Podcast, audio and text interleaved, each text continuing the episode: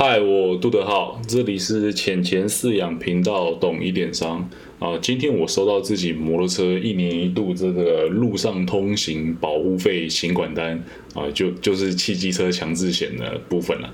那针对这个强制险的功能与它的意义面向，我完全保持一个正面的态度。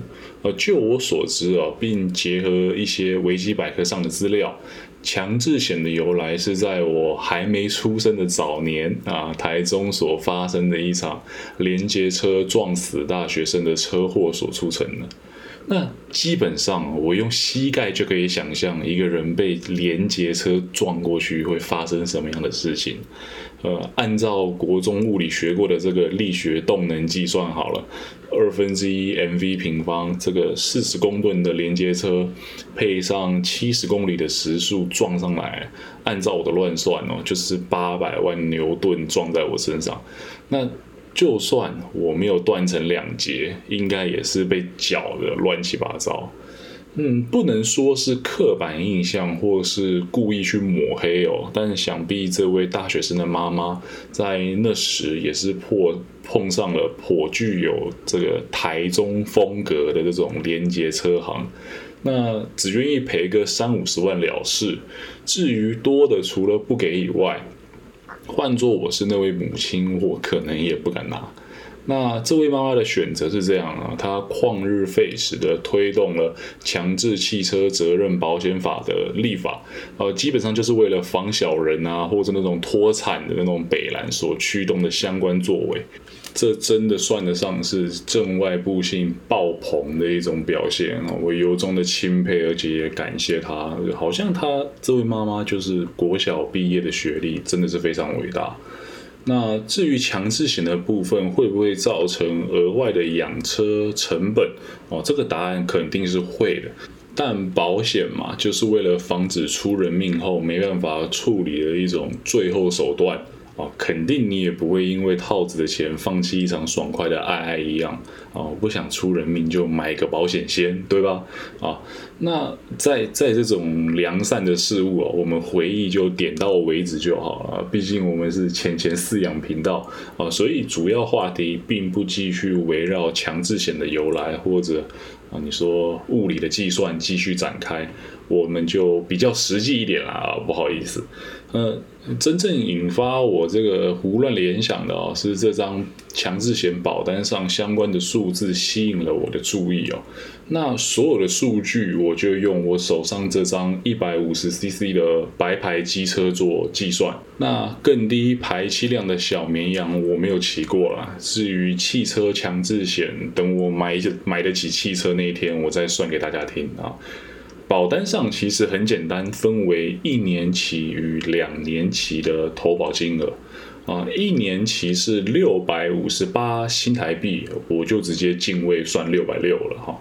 那两年期新台币是一千两百块，每一年度我们就把它视为六百元好了。那一瞬间啊，各位这个数学小天才一定就会发现，嗨，省了六十块，总共是一百二十块啊！一年省六十，两年省一百二，掐指一算，哎，三杯半的手摇饮料或者两颗大麦克，哇，太高兴太高兴！我就马上除了一千两百块两年期，而且明年还不用管这件事，真的是太棒了。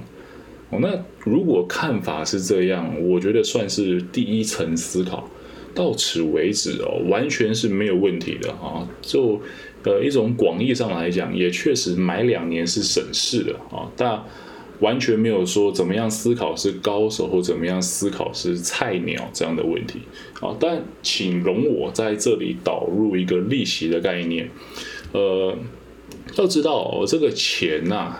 除了本身的购买力以外，拥有操作钱的权利啊，也是有其价值存在的。呃，我还在吃棒棒糖的那个时候，我想不通一件事情。哇靠，这银行太佛心了吧！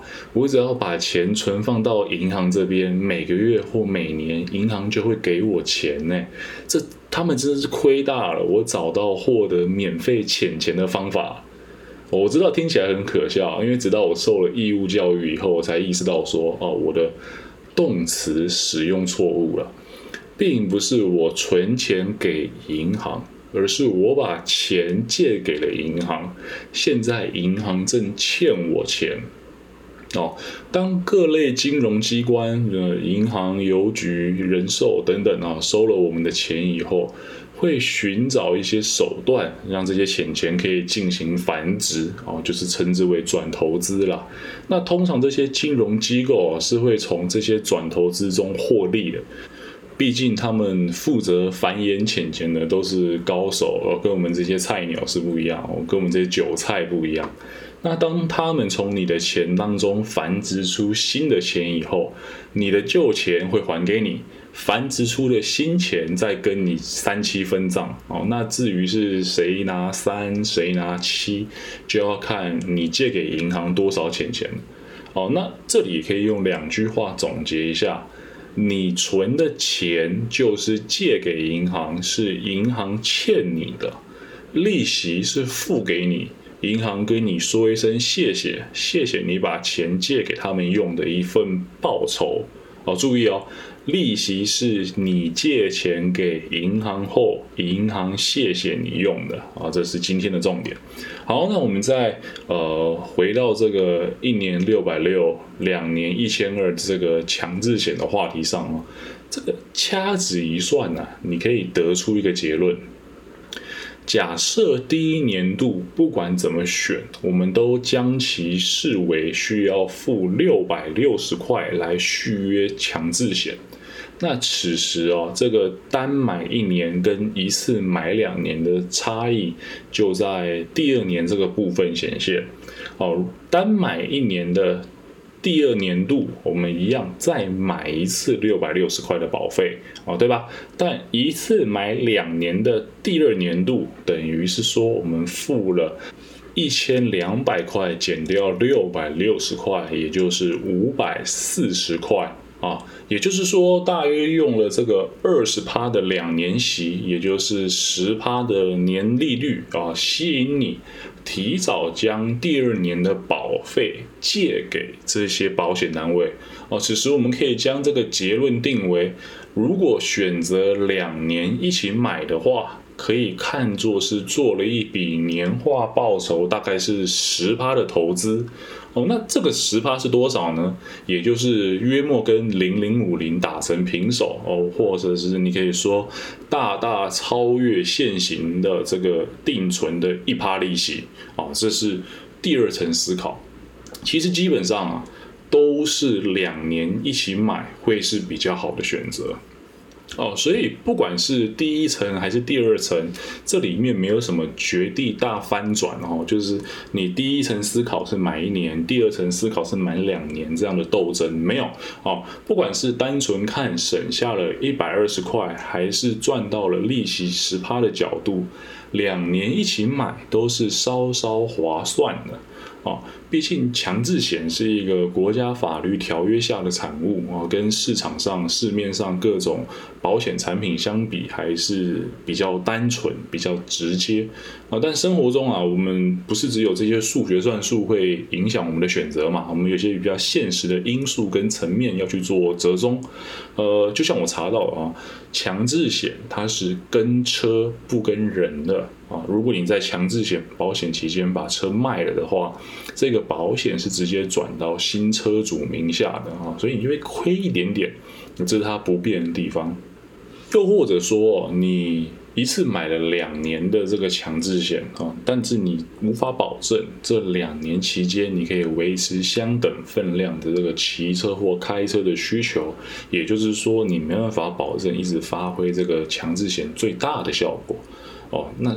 更更惨一点好了，如果说你真的没办法一次挤出一千两百块，只能先付一半，剩下的一半急用啊，或者是生活中各种因素的阴影等等的哦，都会改变我们是要一次买一年，还是一次买两年的这样的选择哦。那或许会说，我靠，我想这么多，就只是为了就是省下一百二十块，为了省两颗大麦克不到你啊，这么麻烦的吗？这么说也对哦。我们如果光看这个第一层思考，或者你说用大麦克去思考这件事情，哦，这省出来的金额真的是连一小时的基本工资都不到啊！现在打工应该有一百五一小时了吧，对吧？我干嘛在意这样的事情呢？呃，虽然无法说完全类比啊，这种传统意义上的投资行为，但是引入利息的概念后，我们会发觉，哎，这个买一年跟买两年的差异啊，就是一笔报酬率为十趴的交易。哦，不是说你算了这个强制险，你的账上你的这个月就会多两千块让你去吃大餐，不是哦，应该是说各位如果跟我一样啊，不是一个富二代，就必须认清一件事实，是财产的累积它不是一蹴而就的，呃，而是一个长时间的积沙成塔。当我们努力去做，并且回头看的时候，就会发觉。啊，这些坚持与辛苦，又帮自己今年可能省出了五万、十万，这些钱啊，无论是存起来投资自己，或者出玩都非常好啊。毕竟奖励奖励自己也没什么不对。哦，当然不不是要提倡什么小气啊或抠客的这种行为或态度，在没有累积到足够的本金或所谓的第一桶金之前啊，谨慎且有目的的消费是有其必要的啊，没那个屁股就别吃泻药，不要装凯子，把钱钱留在身边照顾好才是真的。动动脑，多方面思考这些生活中遇到的小事琐事啊，也可以防止脑部老化啦，对吧？好，身体健康，不要被骗啊！我们下期见。